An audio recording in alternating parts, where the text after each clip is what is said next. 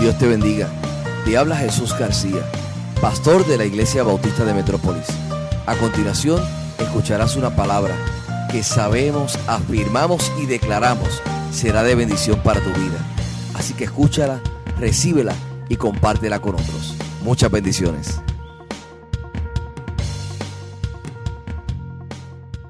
Dios nos bendiga. Muy buenos días. Es un placer poder llegar en esta mañana hasta su hogar con una palabra del Señor. En esta mañana voy a estar hablando sobre reverdecer. El tema para hoy es reverdecerás. En este tiempo que estamos en nuestros hogares he tenido la oportunidad de leer mi pasión, la lectura. Y llegó a mis manos un libro muy bueno. Un libro que habla sobre nuestra parte emocional y habla sobre nuestra parte espiritual. Y en este libro encontré un capítulo precisamente con el tema de hoy, reverdecerás, bajo este mismo texto y decidí compartirlo, expandir, ¿verdad? Lo que esta enseñanza del libro me trae.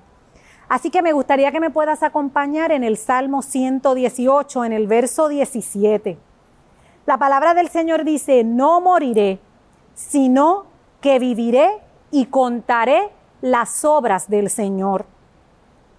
La nueva traducción viviente dice, no moriré, sino que viviré para contar lo que hizo el Señor.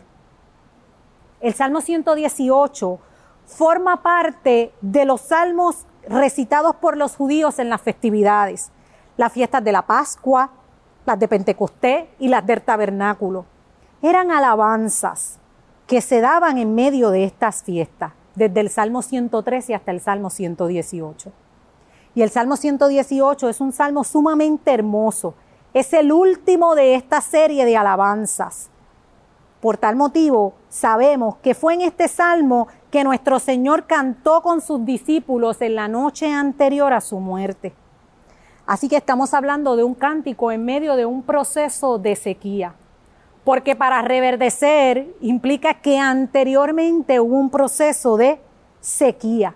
Porque reverdecer es brotar, retoñar, cobrar un nuevo verdor, recuperar la vida una vez más. ¿Y quién necesita reverdecer? Necesita reverdecer aquello que está seco, aquello que está débil, lo que da la impresión que va a morir, o inclusive aquello que probablemente ha llegado a la etapa de muerte. Se parece probablemente a lo que estamos pasando en estos días. El 2020 ha sido un proceso para todos distinto. Lo recibimos de manera distinta y lo hemos estado cursando con distintas crisis que pueden llegar a nuestras vidas, con distintas situaciones que tal vez hoy, a julio, pensaríamos que íbamos a estar de otra manera, pero puede ser que estemos en una etapa donde necesitamos reverdecer reverdecer a nivel físico, reverdecer a nivel emocional o reverdecer a nivel espiritual. Son las cosas que podrían estar sucediendo en nuestra vida. Y me encanta porque la palabra establece que en Cristo nosotros podemos reverdecer. Y yo quisiera que te transportaras conmigo, que pongamos a un lado el Salmo 118, el verso 17 que vamos a tomar más adelante, y que me puedas acompañar, que vayas a la palabra conmigo y que me acompañes a Lucas allí vamos a encontrar dos historias que muchos conocemos, dos historias donde se dio un proceso de reverdecer de maneras distintas. Y en Lucas capítulo 8, los versos del 40 al 55 se explican estas historias. Y yo las voy a leer por si nunca las he escuchado, puedas tener un contexto. Y dice, cuando volvió Jesús, lo recibió la multitud con gozo pues todos lo esperaban. Entonces llegó un hombre llamado Jairo, que era un alto dignatario de la sinagoga. Postrándose a los pies de Jesús, le rogara que entrara en su casa, porque tenía una hija única como de 12 años que se estaba muriendo. Y mientras iba la multitud, lo oprimía. Pero una mujer que padecía de flujo de sangre desde hace varios años y que había gastado en médicos todo cuanto tenía y por ninguno había podido ser curada, se le acercó por detrás y tocó el borde de su manto. Al instante se detuvo el flujo de su sangre. Entonces Jesús dijo, ¿quién es el que me ha tocado? Todos lo negaban. Y dijo Pedro, los que estaban con él estaban, Maestro, la multitud te aprieta y oprime y preguntas, ¿quién es el que te ha tocado? Pero Jesús le dijo, alguien me ha tocado, porque yo he sentido que ha salido poder de mí. Entonces, cuando la mujer vio que había sido descubierta, vino temblando y postrándose a sus pies, lo declaró delante de todo el pueblo. ¿Por qué causa lo había tocado y cómo al instante había sido sana? Él le dijo, Hija, tu fe te ha salvado, ve en paz. Estaba hablando aún cuando vino uno de los de la casa del alto dinatario de la sinagoga a decirle, tu hija ha muerto, no molestes más al maestro. Oyendo Jesús le respondió, no temas, cree solamente y serás salva. Entrando en la casa, no dejó entrar a nadie consigo, sino a Pedro, a Jacobo y a Juan, y al padre y a la madre de la niña. Todos lloraban y hacían lamentaciones por ella, pero él dijo, no llores, no está muerta, sino que duerme. Y se burlaban de él porque sabían que estaba muerta. Pero él, tomándolo de la mano, clamó diciendo, Muchacha, levántate. Entonces su espíritu volvió e inmediatamente se levantó. Y él mandó que se le diera de comer. Sus padres estaban atónitos, pero Jesús les mandó que a nadie dijeran lo que había sucedido. En esta historia tenemos dos personajes principales. Tenemos a Jairo, que es quien comienza la historia. Estamos hablando aquí de un padre que tiene un alto rango, con una situación que nadie quisiera enfrentar. Está esperando la muerte de su única hija. Definitivamente esto es una situación para hacer que cualquier persona a nivel emocional, mental y espiritual pueda entrar en un proceso de sequía. Son situaciones como estas las que nos llevan a poder encontrarnos en ¿valdrá la pena continuar viviendo? Hay esperanza ante un diagnóstico de un ser amado que sé que va a morir y estoy hablando de mi única hija. Cuando estas cosas suceden, no importa en qué rango estemos, Aquí nos aclara que era un hombre de un alto rango. No importa nuestro nivel social, nuestra clase económica, no importa nuestros estudios, la situación de sequía puede llegar a nuestra vida inesperadamente. Así que Jairo se encuentra en una situación complicada, difícil, de difícil manejo. Jairo se allega hacia el maestro para buscar algo, para buscar que él haga lo que tal vez ya ha escuchado que puede hacer el maestro. Sin embargo, cuando él se acerca en medio de su urgencia, de su necesidad de que sea ahora, es puesto en pausa. Es puesto en pausa porque entra entonces una segunda protagonista a esta historia. Así que la necesidad se pone de un lado, la necesidad de Jairo al parecer. Y nos podemos identificar porque a veces en nuestra vida hay situaciones que pensamos que estamos puestos a un lado porque no hay manera de solucionarlo ni con nuestras fuerzas humanas, ni clamando al Señor en nuestro parecer. Parecería que Dios nos ha puesto en una pausa, que no está atendiendo nuestra necesidad cuando vemos que alrededor puede estar atendiendo otras necesidades. Y entonces entra en escena una mujer con una enfermedad de 12 años catalogada como inmunda. Con grandes crisis que por 12 años la han llevado al aislamiento, a un desierto profundo de su vida. Si tal vez no estás en una situación donde alguien está quebrantado de salud, que hoy en día es parte de lo que nos afecta y lo utilizamos hasta dentro de nuestro diario, decir, ya no es que en el 2020 puedas cumplir tu meta, es que el 2020 puedas superarlo con salud. Si no es salud lo que te aqueja de un familiar, de inmediato, de una enfermedad que apareció de repente, puedes haber estado acumulando alguna situación que también pudiese ser de salud o de otras tantas cosas por mucho tiempo. Y se acumula y te tiene en un desierto profundo, donde no hay agua, donde no hay nada que te saque de esa condición.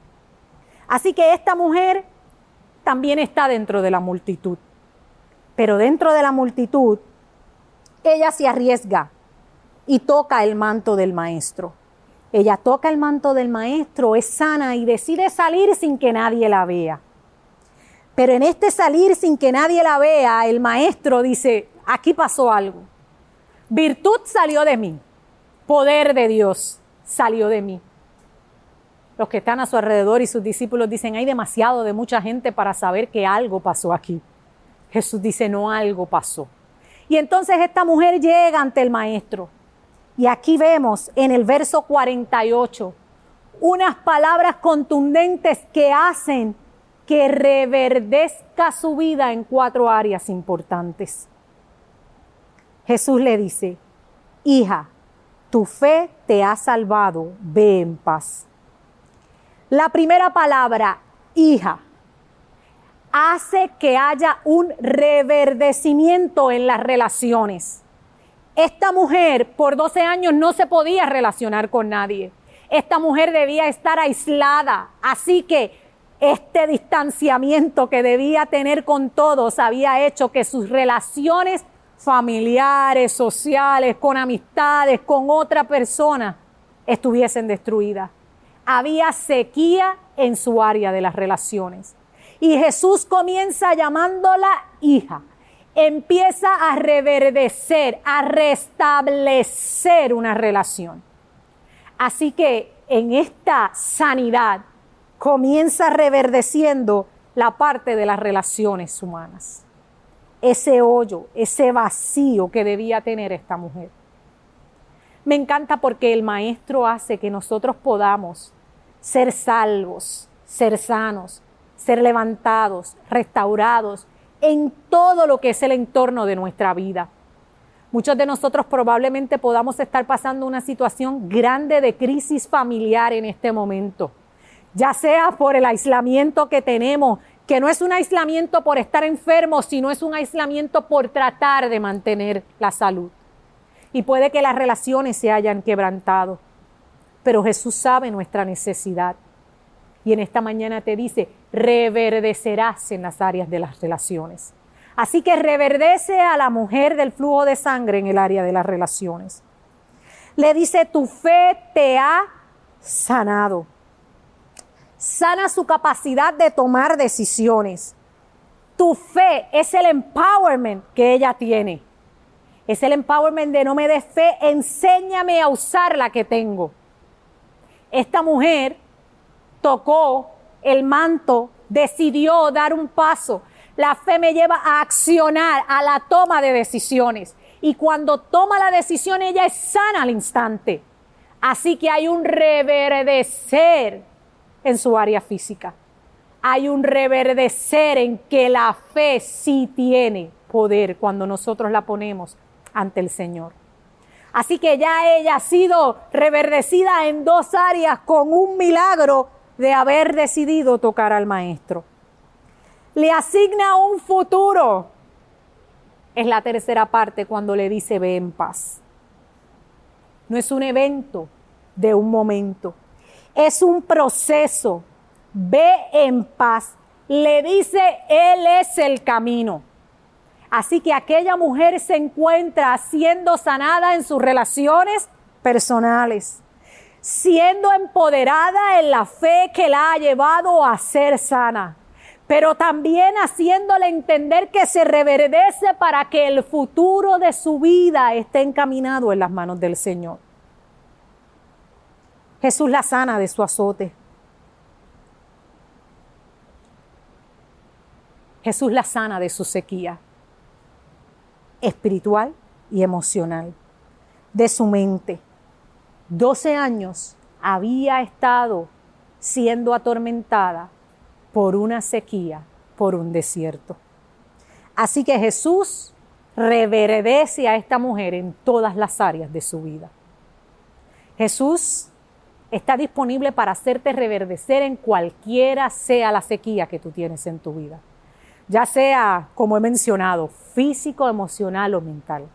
Jesús tiene el poder y la capacidad para hacerlo. Mientras ella reverdece, tenemos a nuestro primer personaje puesto en pausa. Jairo continúa allí, esperando que un milagro se dé. Y mientras él espera, recibe la noticia. Recibe la noticia de que su hija ha fallecido. Lo que no queremos recibir.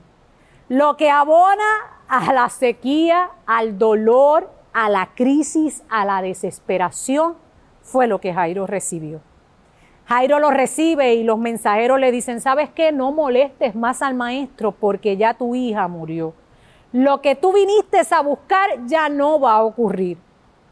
Y muchas veces es lo que pensamos. Es lo que escuchamos de los que están a nuestro alrededor. No va a ocurrir. No va a cambiar la situación. Todo esto que estamos viviendo, escuchamos demasiado de mucha gente diciendo, nosotros no vamos a salir de esta nosotros no vamos a mejorar. De hecho, lo incluimos hasta en nuestra parte humorística. Si ya ha venido terremoto, si ya ha venido enfermedad, si ya ha venido tormenta, porque acabamos de salir de una tormenta tropical, ¿qué más falta? ¿Qué más falta? Y lo ponemos y decimos cosas graciosas de qué puede faltar. Pero en medio de todo lo que pueda ocurrir, lo importante es saber con quién contamos para reverdecer. ¿A quién tenemos para levantarnos de las noticias que escuchamos? ¿En quién confiamos? ¿En quién deposito mi fe para recibir ese empowerment y saber que aún en medio de las sequías nosotros reverdeceremos? Así que Jairo está allí recibiendo la noticia. Pero es maravilloso porque mientras él recibe la noticia, el Jesús que acaba de sanar a una mujer en áreas importantes de su vida está al pendiente, escucha y en el verso 50 le dice a Jairo, no temas, cree solamente y serás salvo. Así que en esta situación, él no tenía un problema de relaciones como la mujer del flujo de sangre. Él tenía un problema de temor y control. Usualmente las personas de alto rango tienen todo bajo control. Es una orden, todo está organizado y cuando algo se sale de control, lo que impera es el miedo. Así que en Jairo, en aquel momento que sus recursos no podían cambiar la situación, lo que había era temor. Si tu sequía está siendo merodeada porque hay temor, este mismo Dios que sana las relaciones humanas también es capaz de alejar el temor. Así que él comienza por la primera parte. El temor, Dios tiene el control. Luego le dice, cree solamente. Lo lleva a poder tomar la decisión de poner esa fe en acción es creer que cómo lo hago, que cómo me acerco en este tiempo al Jesús, al Dios que tanto se predica que es maravilloso, es cuestión de empezar a creer. Es cuestión de empezar a creer. Creer en que Él es Dios, creer en que Él tiene el control, creer en que no hay ninguna otra opción que no sea Dios en mi vida. Que cómo lo sigo, comienzo a hablar con Él. Creo que me está escuchando y comienzo a decirle cómo me siento, cuál es mi necesidad, cuál es mi sequía para que Él pueda hacer el milagro de reverdecer. Y le da el futuro, será salva. Así que en ese proceso que hace estas tres cosas, no solamente lo dice, sino que con Jairo decide ir a su casa. Dios trabaja de formas diferentes. Aquella mujer fue sana con un toque y nada más. Con Jairo decide acompañarlo a su casa. Y Jesús va a su casa y allí leímos ahorita que hace el milagro. Jesús completa el milagro. De aquella niña muerta salen de allí con una hija viva. Si nosotros regresamos al Salmo que empezamos a leer, si regresamos al Salmo 118, este salmo es maravilloso porque este salmo comienza con alabanza. Yo te invito a que cuando puedas lo leas. Es un cántico de dar gracias, es un cántico de exhortar a la alabanza. En los versos 5, él describe que hay angustia, pero que él clamó y hubo respuesta. Así que el cántico habla de alabanza y nos dice que en medio de las situaciones de crisis, si yo pido ayuda, Él responde. El salmo continúa hasta que llegamos al verso 17, donde Él dice, no moriré, sino que viviré para contar lo que el Señor, lo que hizo el Señor. Jesús en su proceso de ir camino a la muerte, este salmo es un cántico antes de llegar a la cruz. Él sabe que aunque va a pasar un momento de muerte, habrá resurrección. Aunque hay un momento de crisis, va a haber un reverdecer. Y Él lo establece en este salmo, camino a saber que entregará su vida por ti y por mí. En esta mañana yo quiero decirte que no importa cuál sea tu situación, no importa cómo haya llegado la sequía. No importa la crisis que esté tocando la puerta de tu corazón. No importa lo que estés escuchando, las noticias que lleguen repentinas. Dios tiene otro plan. Dios tiene un plan para cada uno de nosotros. Y Él nos da la promesa de que no moriremos en medio de este proceso.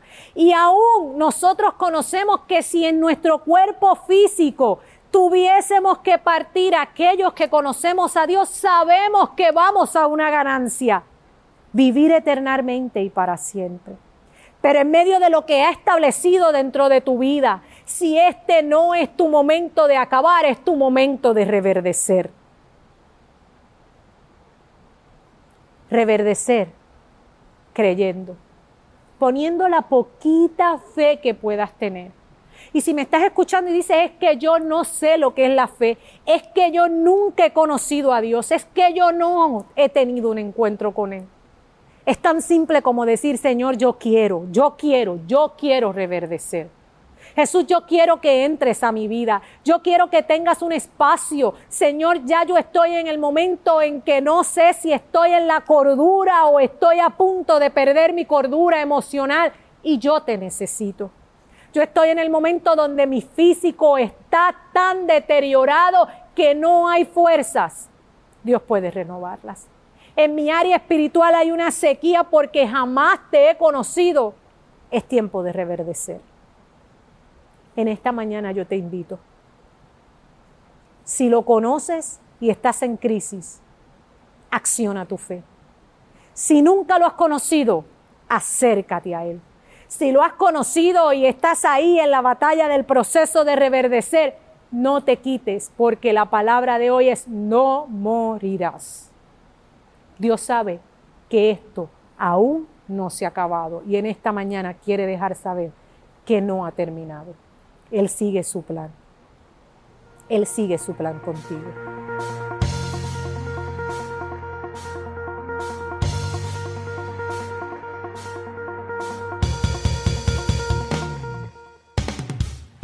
Esperamos que este sermón sea de bendición para tu vida. Si no tienes un lugar donde congregarte, te invitamos a que hagas de la Iglesia Bautista de Metrópolis tu iglesia. Nuestro lema es, entramos para adorar, salimos para servir. Para mayor información, 787-750-8021. Dios te bendiga.